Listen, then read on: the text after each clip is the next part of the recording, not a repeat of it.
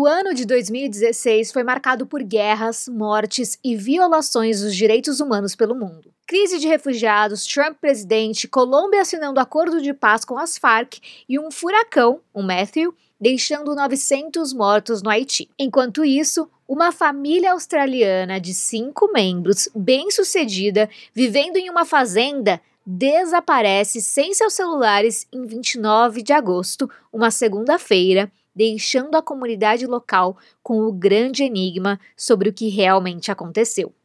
Olá, meu nome é Dai Bugatti, sou atriz e jornalista e esse é o meu podcast Dark Tapes. Se liga nessa história sinistra que eu vou te contar.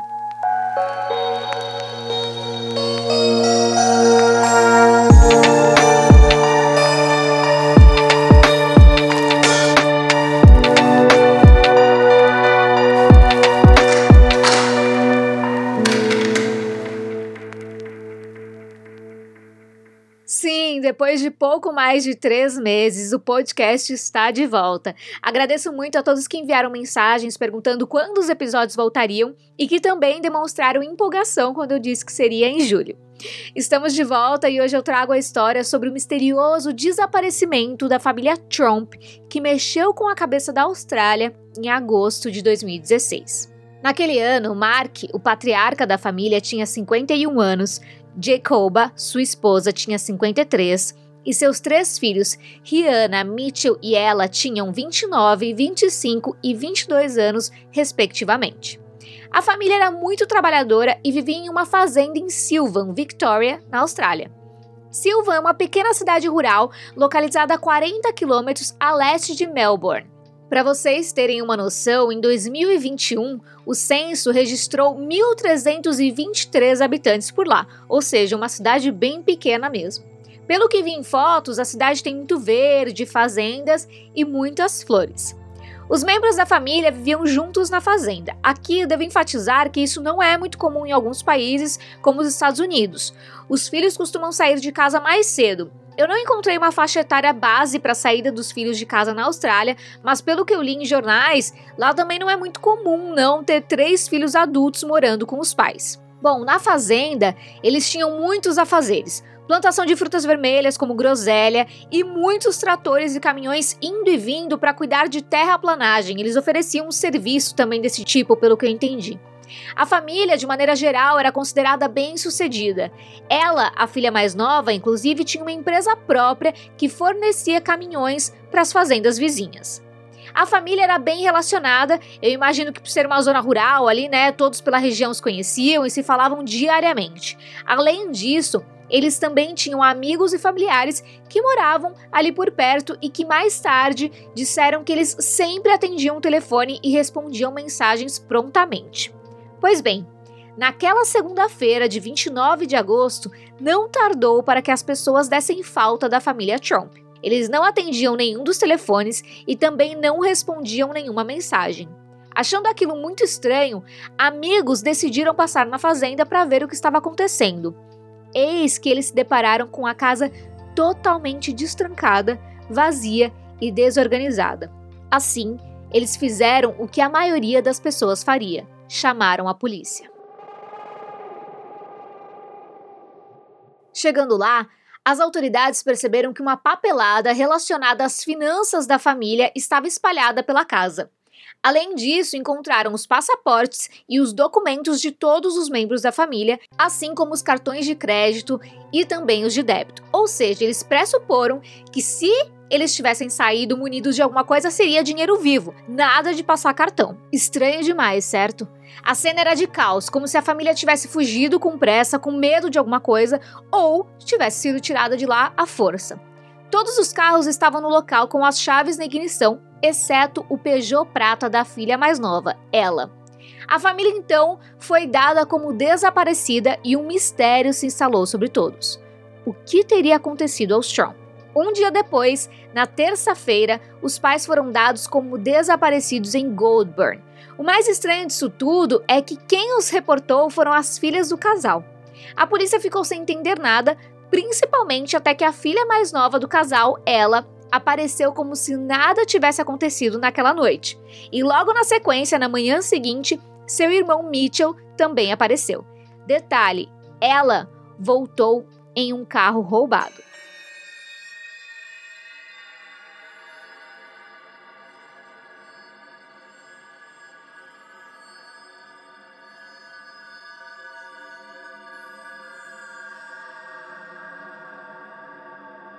E é aí que começamos a entender o que se passou com eles, mas sem entender muito bem mesmo. Os irmãos ficaram tão chocados quanto o resto da Austrália ao saber toda, né, sobre toda aquela repercussão midiática que o caso tinha tido. Ambos aparentavam estar calmos, entre aspas, normais e sem entender o porquê de todo aquele alarde. Deram entrevistas e explicaram um pouco mais sobre o que tinha acontecido. Eis que na segunda-feira, 29 de agosto de 2016, a família decidiu fazer uma viagem sem volta. Seria uma viagem totalmente off, ou seja, sem tecnologia, por Nova Gales do Sul, um estado no sudeste da Austrália que possui muitas cidades litorâneas e parques nacionais. Eles dirigiram tanto, mais tanto, que na terça-feira eles já estavam na cidade de Bathurst. Bathurst? Bathurst? Algo assim. Não sei exatamente como se pronuncia, mas pelo que eu dei uma pesquisada aqui é Bathurst. Detalhe: a cidade fica a oeste de Sydney, a cerca de 800 quilômetros da fazenda onde a família morava. Eles dirigiram muito e sem parar, dia e noite. Essa viagem era para ser totalmente sem celular, mas um dos filhos descumpriu essa regra e foi desmascarado.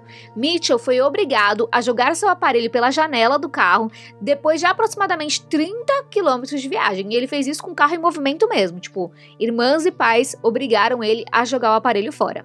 O medo da família era de que eles estavam sendo perseguidos e que alguém poderia rastrear os celulares.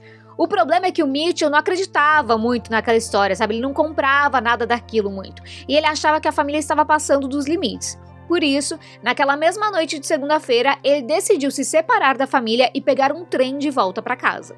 Nesse meio tempo, os Trump continuaram sua viagem para o leste, chegando a um ponto turístico bastante conhecido na Austrália, o Jenolan Caves, que é um aglomerado de cavernas lindíssimas. Procure imagens, eu fiz isso no Google e é uma mais linda que a outra, numa área de reserva. Mas essa história precisa ficar ainda um pouquinho mais estranha. Por isso, foi nesse local que as duas filhas do casal resolveram se separar deles. E, pasmem, fugir em um carro roubado. Sim, elas roubaram um carro e fugiram de lá.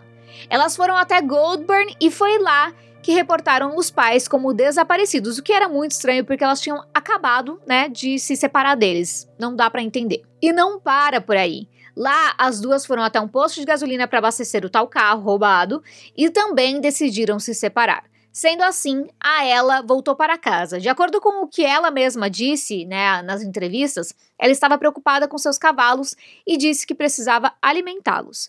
E é aí que voltamos ao momento em que ela e Mitchell se reencontram e ficam sabendo de toda a comoção nacional em cima do sumiço da própria família. As entrevistas foram bem estranhas, assim, eles pareciam calmos, mas ao mesmo tempo eles diziam que não sabiam explicar, que era uma situação muito bizarra e que eles não sabiam ao certo o que tinha acontecido.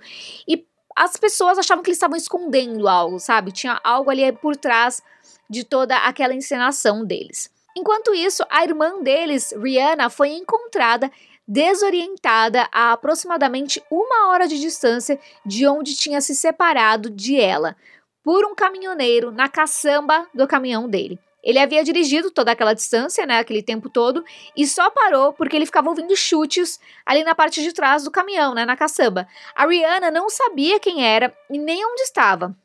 É claro que o homem ele acionou a polícia, ele ficou super assustado ali, né, com aquela mulher em estado catatônico à sua frente.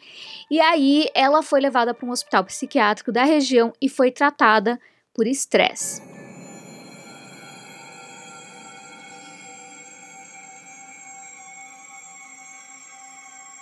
Agora restava a polícia descobrir o paradeiro dos pais. Eles tinham dirigido até Melbourne, chegando a uma cidade chamada Wangaratta. Entretanto, lá os dois também se separaram. Muito estranho. Sabe-se que a Jacoba seguiu viagem para o norte, sendo encontrada na cidade de Yas, a cerca de 350 quilômetros de onde havia se separado do marido Mark, que ficou com o carro. Então a gente não sabe como que a Jacoba se locomoveu, né? Mas pode ter sido ali pedindo carona ou talvez pegando né, um transporte público. Jacob estava bastante agitada e tentou alugar um quarto em um hotel, mas pelo seu estado, os funcionários ali resolveram também chamar a polícia e ela foi encaminhada para um hospital. Chegando lá, a reconheceram no hospital porque o caso já estava sendo noticiado a rodo, né, por todo o país e as fotos da família toda estavam passando toda hora na televisão. E aí, ela foi transferida para o mesmo hospital psiquiátrico em que sua filha Rihanna estava. E o Mark?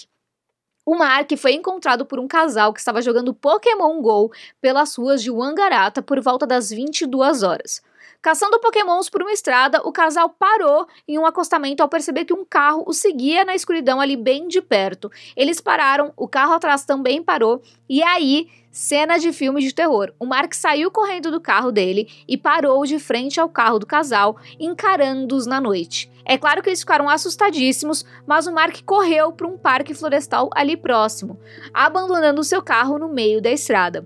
A essa altura, o casal ainda não sabia quem era o homem e, né, a ela e o Mitchell faziam apelos para que o pai voltasse para casa por meio da mídia. Mas, quando a polícia foi acionada, descobriu que aquele carro era o de ela e assim começou uma busca pelo pai dela na região. Mark foi encontrado depois de seis dias do né, desaparecimento da família toda no sábado perto do aeroporto de Wangarata, mas não se sabe o que aconteceu com ele nesse intervalo de tempo. Ele também estava bem agitado e não pareceu nada feliz em ser encontrado. Mark passou por uma avaliação mental, mas foi liberado sob custódia de seu irmão, um policial, voltando para a fazenda após ser interrogado por mais de cinco horas. Com todos reunidos na fazenda novamente, foram realizados testes toxicológicos, mas nenhum deles tinha vestígios de álcool ou drogas no sangue. Ela e Mitchell declararam à polícia que os pais os havia feito acreditar que corriam risco de vida e estavam sendo perseguidos. Ela ainda declarou que seu pai tinha tido um colapso mental que se formava já há algum tempo, né? Agora que ela olhava para trás, parava para pensar, tudo parecia que ele já estava colapsando há algum tempo e que ele quis fazer aquela viagem para passar mais tempo com a família, ou seja, nada faz muito sentido mesmo. A família não tinha histórico de problema mental. Um sargento que cuidou do caso e que conhecia todos eles disse que eles nunca tinham aparentado nada fora do comum. Várias teorias surgiram após o ocorrido, e uma delas é a de que os produtos tóxicos utilizados na fazenda tinham causado alucinações nos pais. Bom, a gente não nunca vai saber exatamente, mas ficam aquelas perguntas no ar. Será que eles deviam algum dinheiro para alguém? Tinham sido ameaçados já, faziam parte de algum culto. Bom, a polícia descartou a maior parte dessas teorias, dizendo que eles não corriam perigo e nem havia uma perseguição ali por trás deles. Outra possibilidade é a de que a família sofria de uma doença mental chamada folie du. Espero que tenha falado certo também, porque eu dei uma pesquisada e é né, uma palavra francesa, são palavras francesas, né? E elas significam loucura 2 em tradução literal, que é uma síndrome rara em que indivíduos compartilham pensamentos psicóticos. Né? Geralmente um casal, um começa a ter ali pensamentos psicóticos e o outro entra nessa vibe e começam a acreditar na mesma coisa. Nesse caso, parece que a ela e o Mi Mitchell, eles ficaram um pouco ali de fora né, do surto coletivo familiar, mas eles ainda obedeceram um pouco a família porque eles chegaram a ceder e sair junto né, em viagem. Por fim, a mãe Jacoba declarou que o estresse acumulado os havia feito tomar aquelas decisões. Algum tempo depois, Mark deu uma entrevista, inclusive se desculpando porque ele tinha agido mal ali, mostrado o dedo do meio para os jornalistas quando saiu do hospital, enfim. Mas ele disse que a família estava com problemas mentais, mas que estavam tentando se recuperar.